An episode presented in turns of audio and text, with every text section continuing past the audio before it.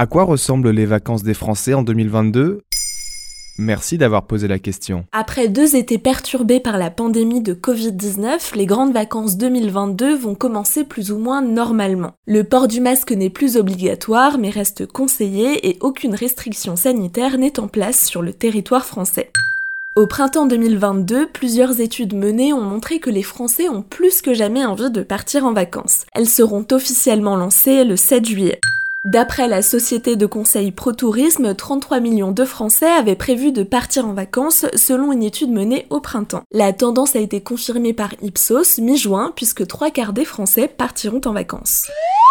Où vont partir les Français? Une tendance se dégage. Comme d'habitude, c'est vers le sud que les vacanciers se tournent. Fin mai 2022, selon Evaneos, les Français ont choisi la Corse en première place, suivie de la Bretagne, puis de la région Auvergne-Rhône-Alpes. Rien de surprenant pour les destinations dans l'Hexagone. Pas de surprise non plus côté international. Sur le podium, on retrouve la Grèce, suivie de l'Italie et des États-Unis.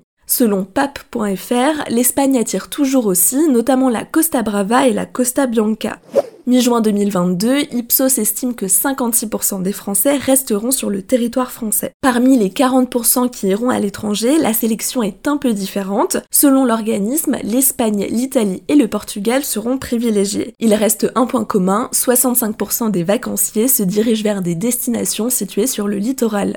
Et côté logement Camping, appartements, maisons, les possibilités sont toujours multiples selon les budgets. Selon pape.fr, l'intérêt pour les maisons a augmenté de 14,8 points cette année, avec une chute de 16 points pour les appartements. La directrice a expliqué cet attrait au Figaro. La maison est plus sécurisée d'un point de vue sanitaire. Les vacanciers ne sont pas dans des grandes résidences mélangées à d'autres voyageurs. Ils peuvent se retrouver entre eux, inviter leur famille ou leurs amis à se joindre à eux, car les maisons offrent aussi une plus grande capacité d'accueil. Les Français vont-ils reprendre l'avion comme avant la pandémie? À noter déjà, cet été 2022, le trafic aérien sera à 86% de son niveau par rapport à 2019. Mais il ne s'agit pas du moyen de transport privilégié, la voiture est en première place, suivie du train.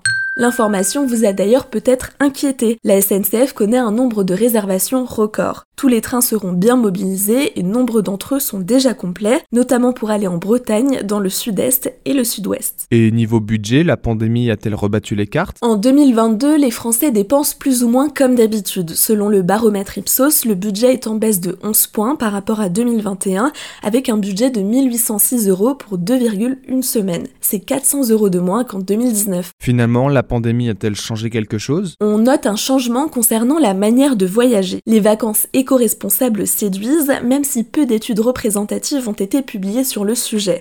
En début d'année, Booking estimait que 56% des voyageurs français optaient pour vivre des expériences authentiques et représentatives de la culture de leur destination. Les nouvelles formes de tourisme, comme le staycation, le fait de faire des vacances dans sa ville, en dormant par exemple à l'hôtel, se développent et pourraient s'imposer ces prochaines années. Voilà à quoi ressemblent les vacances des Français en 2022. Maintenant, vous savez, un épisode écrit et réalisé par Pauline Weiss. Ce podcast est disponible sur toutes les plateformes audio et pour l'écouter sans publicité, rendez-vous sur la chaîne Bababam Plus d'Apple Podcast.